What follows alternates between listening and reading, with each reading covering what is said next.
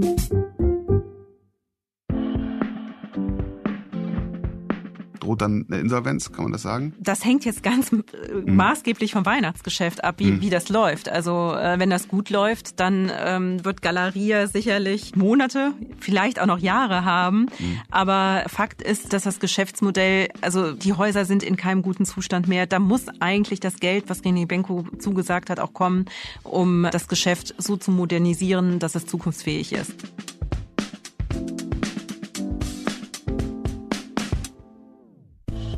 Herzlich willkommen zum Manager Magazin Podcast Das Thema. Mein Name ist Sven Klausen und wir wollen heute zu einem Thema informieren, das die deutsche Wirtschaftsöffentlichkeit seit Wochen umtreibt, wie lange kein Thema mehr zuvor.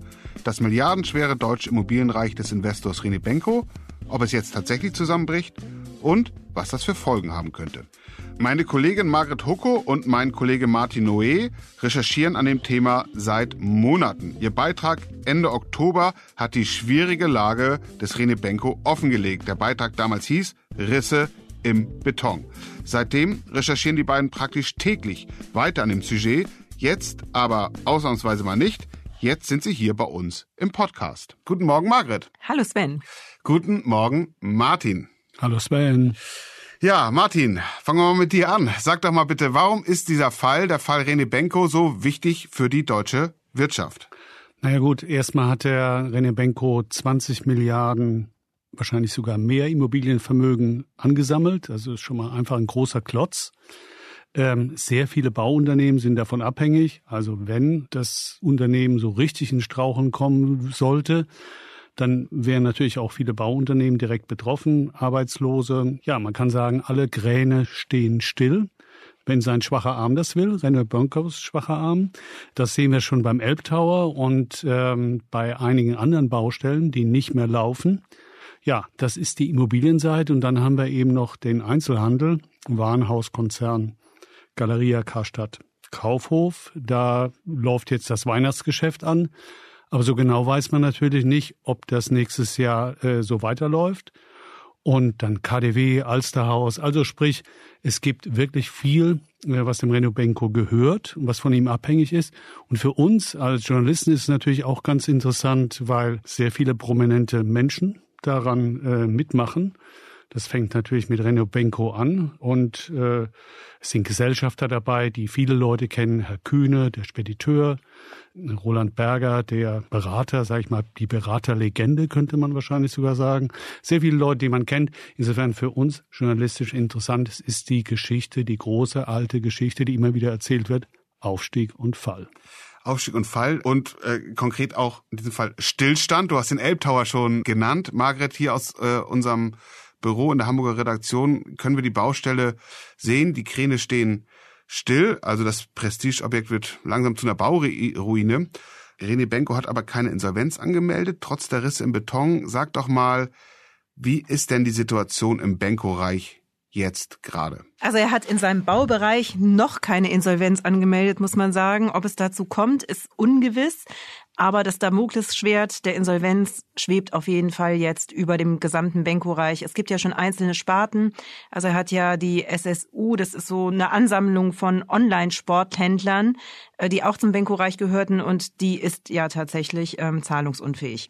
Die Situation ist so, Martin hat schon angesprochen, Benko verfügt über viele prominente Geldgeber. Ein Teil dieser Geldgeber möchte jetzt das Geld zurück, das sie vor Jahren investiert haben. Er bekommt kein frisches Geld mehr von den Banken. Sein ganzes Reich ist unglaublich verschachtelt, so dass niemand durchblickt und auch niemand weiß, welche Gesellschaft hat vielleicht der anderen Gesellschaft äh, Geld geliehen.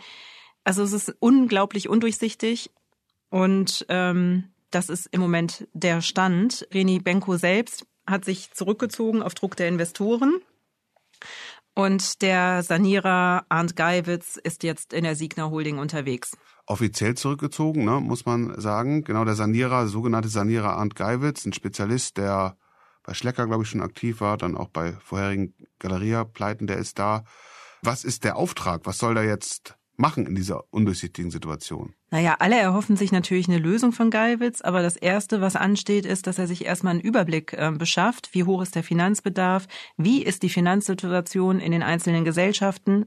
Das macht er nicht alleine. Unterstützt wird er von Rothschild und White Case, die vor allem in den Immobilienbereichen unterwegs sind. Klar ist aber, selbst wenn er einen Finanzbedarf ermittelt hat, es ist wohl eher unwahrscheinlich, dass die alten Geldgeber noch was geben. Da sind ja ein paar klingende Namen darunter, die sich ungern übers Ohr hauen lassen. Man, wer lässt das schon, aber die Nummer erst recht nicht. Ne? Ja, was man so hört, ist, dass die alle unglaublich sauer sind. Die fühlen sich betrogen, übers Ohr gehauen. Es steht im Raum, dass die juristische Schritte prüfen werden. Also die Wut unter den Investoren ist auf jeden Fall groß. Äh, Martin, es gehören ja eine, eine Menge Gebäude in dieses Reich. Und jetzt ist die Finanzsituation so, wie Margret sie geschildert hat. Da könnte man doch denken, warum verkauft René Benko nicht einfach das ein oder andere Gebäude? Dann wäre er wieder flüssig und die Kräne am Elbtower können wieder anfangen, sich zu drehen. Ja, tatsächlich tut er das ja auch. Er verkauft etliche Gebäude.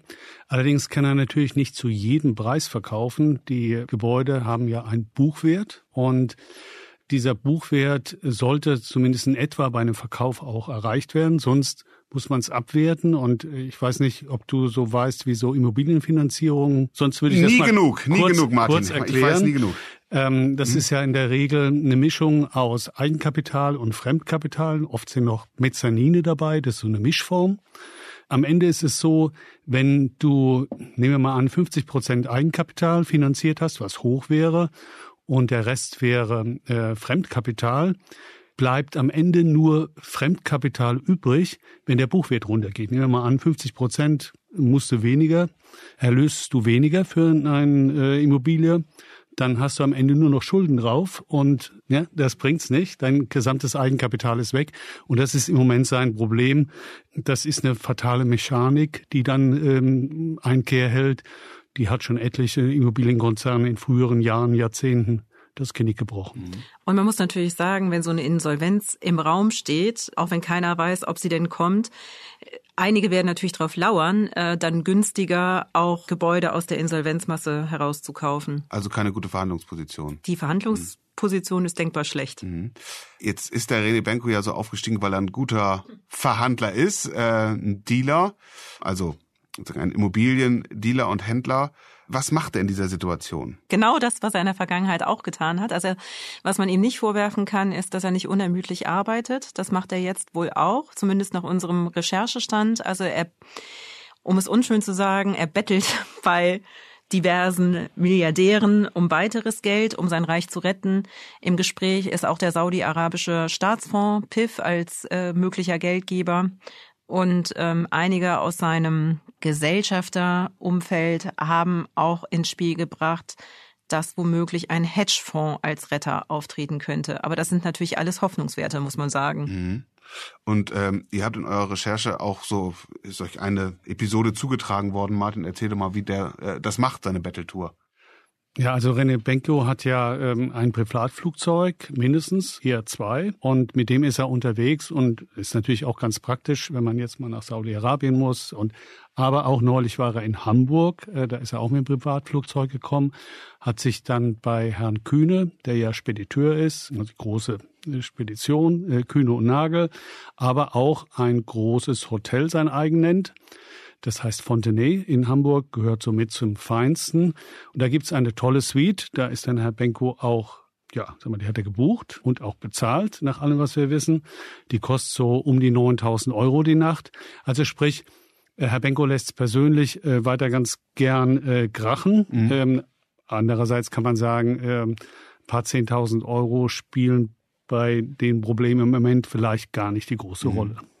Äh, das gibt uns Gelegenheit, äh, mal auf einen der vielen lehrreichen Aspekte des Falles zu schauen, nämlich auf die Person René Benko selbst und wie er agiert und dahin gekommen ist, wo er jetzt ähm, steht. Er ist ja erst, kann man sagen, 46 Jahre alt, startete praktisch mittellos, wenn man so will, also jetzt ohne äh, großes Vermögen von zu Hause. Und man muss sagen, Immobilieninvestments sind jetzt auch keine klassische Innovation. Die Frage also, wie konnte er in so kurzer Zeit so hoch aufsteigen zu Europas Immobilienfürst? Also Margret und ich haben äh, René Benko ja auch häufiger gesprochen und getroffen auch. und ist ähm, als Typ erstmal wirklich überzeugend. Ne? Ist wirklich ein guter Verkäufer, muss man sagen. Auch ähm, uns hat er äh, tolle Sachen ähm, erzählt und es ist ja nicht so, dass nichts stimmte von dem, was er erzählt hat. Man muss sagen, viele Jahre ging das ja gut. Niedrige Zinsen haben ihm eben den Weg bereitet und ein hohes Risiko, das er eingegangen ist, zu dem, was er bis vor kurzem war, einer der vermögendsten Immobilieninvestoren überhaupt auf der Welt. Ja, und so wie er auf uns wirkt, er kann sich sehr gut auf Menschen einstellen. So kann er das bei Investoren, bei uns war ja nichts zu holen, natürlich fast noch besser. Also ich habe mal äh, vor, ach, das muss gut zehn Jahre her sein, Roland Berger im Borchards gesehen. In Berlin dieses. In Berlin dieses äh, Brummilokal war ich äh, auch mit in Kontakt. Mein Kontakt war gerade im Waschraum und dann hab, bin ich mal an den Nebentisch und habe gesagt: Hallo, Herr Berger, wie geht's Ihnen? Und wer saß mit Herrn Berger am Tisch? René Benko, den kannte ich damals noch gar nicht und dachte ich, ach ja, interessant, René Benko und Roland Berger. Und Roland Berger war, äh, deswegen erzähle ich die Geschichte auch, einer seiner frühen soliden Investoren. Ne? Ähm, am Anfang hatte ähm, René Benko ja, sagen wir mal, jeden Investor genommen, mehr oder minder, den er kriegen konnte, auch teilweise Leute, die kriminell waren. Und ähm, René Benko war dann, ähm, sagen wir mal, irgendwann in der Lage, seine Investoren von so lala auf gut zu drehen. Da war Roland Berger einer. Roland Berger war dann auch jemand, der natürlich auch andere überzeugen konnte. Er hat ja auch ein ordentliches Vermögen, der mhm. Roland Berger, angesammelt durch die Gründung seiner Beratung und den Verkauf. Er konnte viele andere ja, überzeugen. Später kam Herr Kühne dazu oder Robert Peugeot, ja, der nicht ganz zufällig den Namen dieser, mhm. dieser Automarke trägt. Ja. Und die Leute haben wiederum andere angezogen, haben gesagt, ach, bei dem Renault Benko kannst du gut Geld verdienen. Das war auch viele Jahre so. Man hat eben Anteile gekauft am Unternehmen. Und äh, dann hat man jedes Jahr wirklich eine satte Dividende bekommen, also oft zweistellige mhm. Renditen aus Eigenkapital gesehen. Wirklich äh, schöne Sache und das ging viele Jahre gut. Und ja, wenn alles gut finden, dann äh, guckt auch keiner mehr so genau hin, war zumindest unser Eindruck. Mhm. Also mhm. der ein oder andere Investor ist da rein, ohne eine richtige Due Diligence zu machen, mhm. zum Beispiel. Mal, was ist aus deiner Sicht das Erfolgsgeheimnis von dem Reni Benko? Also ich glaube auch, es hängt ganz viel an der Person äh, Reni Benko, die wahnsinnig äh, gewinnend sein kann. Ein bisschen widersprechen möchte ich Martin schon. Also ähm, klar sind einige Investoren rein, aber es gab auch schon in den letzten Jahren immer wieder von verschiedenen Seiten äh, die Forderung einer gewissen Professionalisierung im Benko-Reich. Und es gab ja auch einen äh, Investor mit Wendelin Wiedeking, der ausgestiegen ist. Der ehemalige Porsche-Chef. Der ehemalige mhm. Porsche-Chef, der Zweifel an dem Zahlenwerk hatte, das ihm präsentiert wurde, äh, weil es nicht übereinstimmte mit den Aussagen von Benko. Das waren eigentlich schon erste Warnsignale.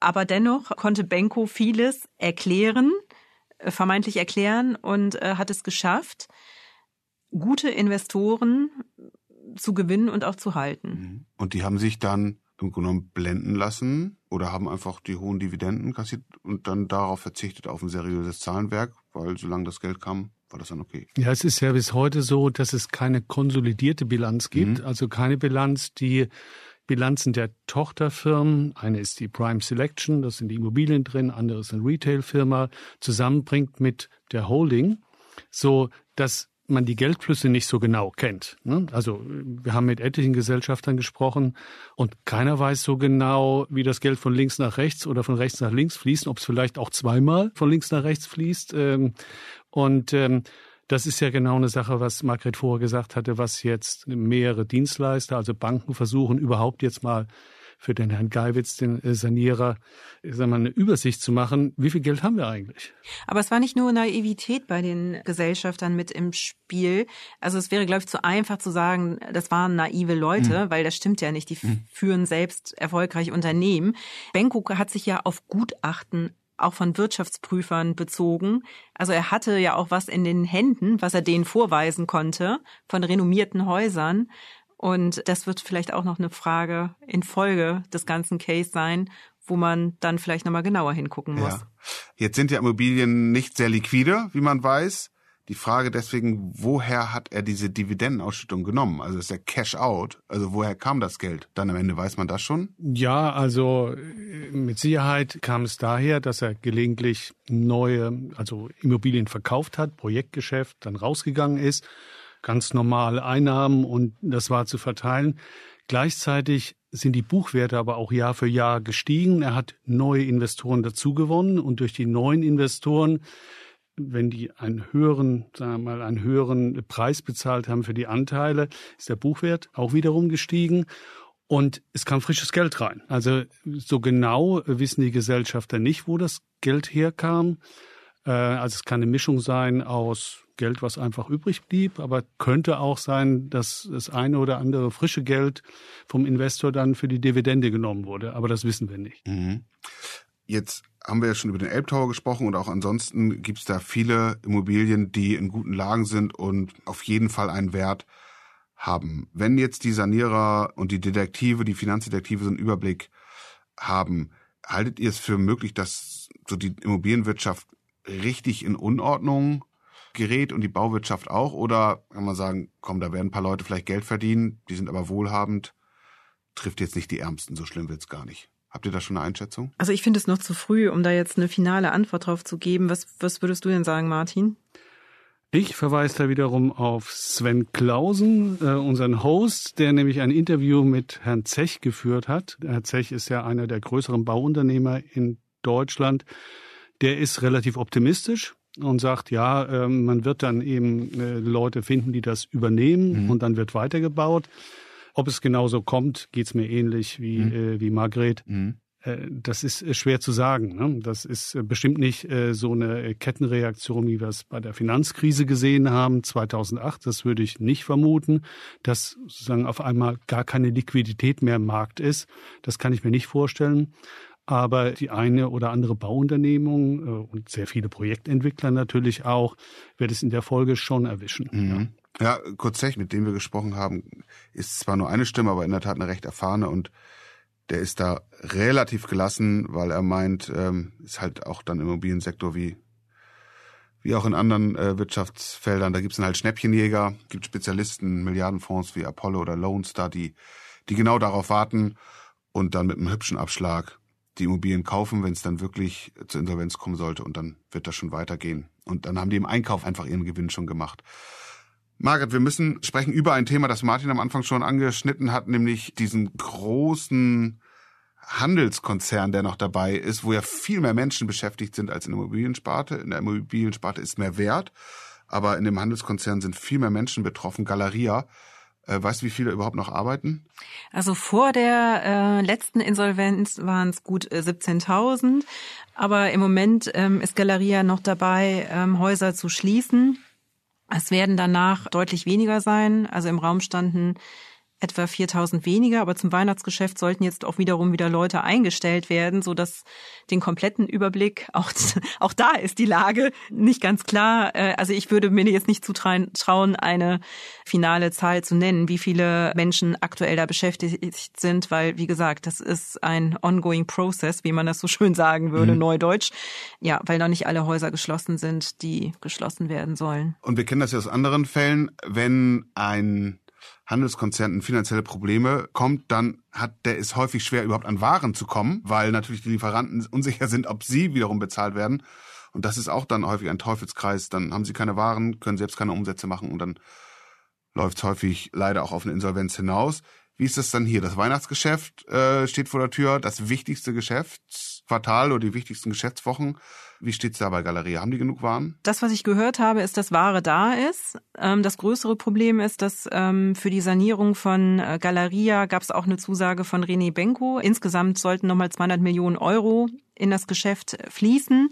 Anfang 2024 steht die erste Zahlung an. Da geht es um 50 Millionen Euro. Und ob die kommen, da ist natürlich jetzt ein großes Fragezeichen dahinter. Aber nochmal ganz klar, der Handel ist im Moment nicht das große Problem von Reni Benko. Es sind vor allem die Immobilien. Aber auch da gibt es natürlich eine Verknüpfung, weil einige der Galeria-Häuser, es ist zwar nicht mehr die Mehrzahl, ist immer noch im Besitz von Reni Benko. Und Galeria zahlt Miete wiederum ans Immobiliengeschäft. Auch da gibt es natürlich eine Verknüpfung. Und einige sagen, dass die Mieten von Galeria an das Immobiliengeschäft von René Benko ja durchaus auch überteuert sind und nicht den marktüblichen Preisen entsprechen, mhm. was natürlich das äh, operative Geschäft von Galeria nochmal erschwert. Mhm. Und wenn die die hohen Mieten nicht mehr zahlen können, dann sinkt wiederum der Wert der Immobilien und dann hat man da auch wieder so eine Art Dominoeffekt. Das ist vielleicht nicht das Problem von Rene Benko, das Hauptproblem, aber für Galeria könnte schon ein Riesenproblem werden, wenn das Geld von Rene Benko jetzt nicht kommt, Anfang nächsten Jahres. Absolut, Millionen. genau. Und droht dann eine Insolvenz, kann man das sagen? Das hängt jetzt ganz mhm. maßgeblich vom Weihnachtsgeschäft ab, wie, mhm. wie das läuft. Also äh, wenn das gut läuft, dann ähm, wird Galeria sicherlich Monate, vielleicht auch noch Jahre haben. Mhm. Aber Fakt ist, dass das Geschäftsmodell, also die Häuser sind in keinem guten Zustand mehr. Da muss eigentlich das Geld, was René Benko zugesagt hat, auch kommen, um das Geschäft so zu modernisieren, dass es zukunftsfähig ist. Mhm. Also wir wollen es wirklich nicht herbeireden, Martin, aber äh, wenn es jetzt wackeln sollte, zum dritten Mal dann bei Galeria, glaubst du da an eine staatliche Rettungsaktion? Daran, also daran haben wir uns ja in den vergangenen Jahren gewöhnt. Lufthansa, TUI waren gerade die letzten Fälle. Äh, ich bin sicher, das wird auf keinen Fall passieren. Da haben die Erfahrungen aus den letzten zwei Pleiten ähm, eine große Rolle gespielt und spielen noch. Also es war ja schon so, dass die Bundes, also wir Steuerzahler, die Bundesregierung hat es versprochen, wir Steuerzahler haben wahrscheinlich einen Verlust von um die 700 Millionen Euro, die äh, Karstadt wahrscheinlich in dem Leben nicht mehr zahlen wird. Äh, vielleicht kommt noch ein kleiner Rest, aber auch selbst das ist kritisch. Das heißt, ich war auch mal im Kanzleramt dazu schon vor Monaten gab es da keine gute Kritik. Vielleicht auch ganz interessant in dem Zusammenhang, die KfW hat ja das Geld äh, letztlich gegeben. Die KfW aber wollte eigentlich meines Wissens das Geld gar nicht geben, sondern wurde eher von der Politik überzeugt. Und die wiederum äh, wurde überzeugt von Verdi, weil Verdi sich natürlich, das verstehe ich auch als Gewerkschaft, um ähm, ihre Mitarbeiter beim Warenhaus sorgt. Und das sind ja in der Regel gut organisierte. Und ähm, ja, es sind dann am Ende trotzdem natürlich 10.000 Menschen, mehr als 10.000 Menschen, die davon betroffen werden. Das hat schon, also wird schon eine öffentliche Wirkung haben und kann man auch nicht kalt lassen. Aber ja, klar, das entscheidet natürlich jeder für sich selbst, ob es einen kalt ja. lässt, aber als Politiker muss ich natürlich reagieren. Ähm, ich würde sagen, das sind in der Regel ähm, Einzelkaufleute, also Kaufleute, die Verkäuferinnen, Verkäufer, die werden in der Regel auch anderswo einen Job finden. Das natürlich nicht, äh, das ist nicht in Verdis Interesse, so gut organisiert. Ja. ja. Aber wir wissen ja im Dienstleistungsbereich gibt's große Lücken. Insofern glaube ich nicht, dass dann äh, auf einmal 10.000 Leute auf der Straße stehen.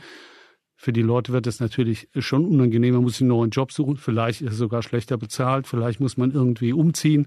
Aber insgesamt wird das für Deutschland jetzt äh, nicht auf einmal 10.000 neue Arbeitslose geben, auf mhm. keinen Fall. Mhm. Und die Mittel werden möglicherweise auch woanders gebraucht, ne? Ja, vergeht ja kein Tag, wo nicht einer eine neue Idee hat, wo man neue Mittel hingeben kann. Und äh, im Augenblick wird ja vieles andere funktioniert ja nicht so recht. Wir sind ja wirtschaftlich in einer schwierigen Situation. Deutschland hat äh, kein Wachstum, sondern eher das Gegenteil. Stagnation wäre schon ein Erfolg mhm. äh, jetzt im letzten Quartal. Und ähm, von daher sind die Mittel natürlich auch begrenzter, als sie jetzt vielleicht noch vor ein paar Jahren gewesen wären. Ich habe eine Menge gelernt heute Morgen wieder. Vielen Dank, Martin. Sehr gern. Vielen Dank, Margret. gern geschehen.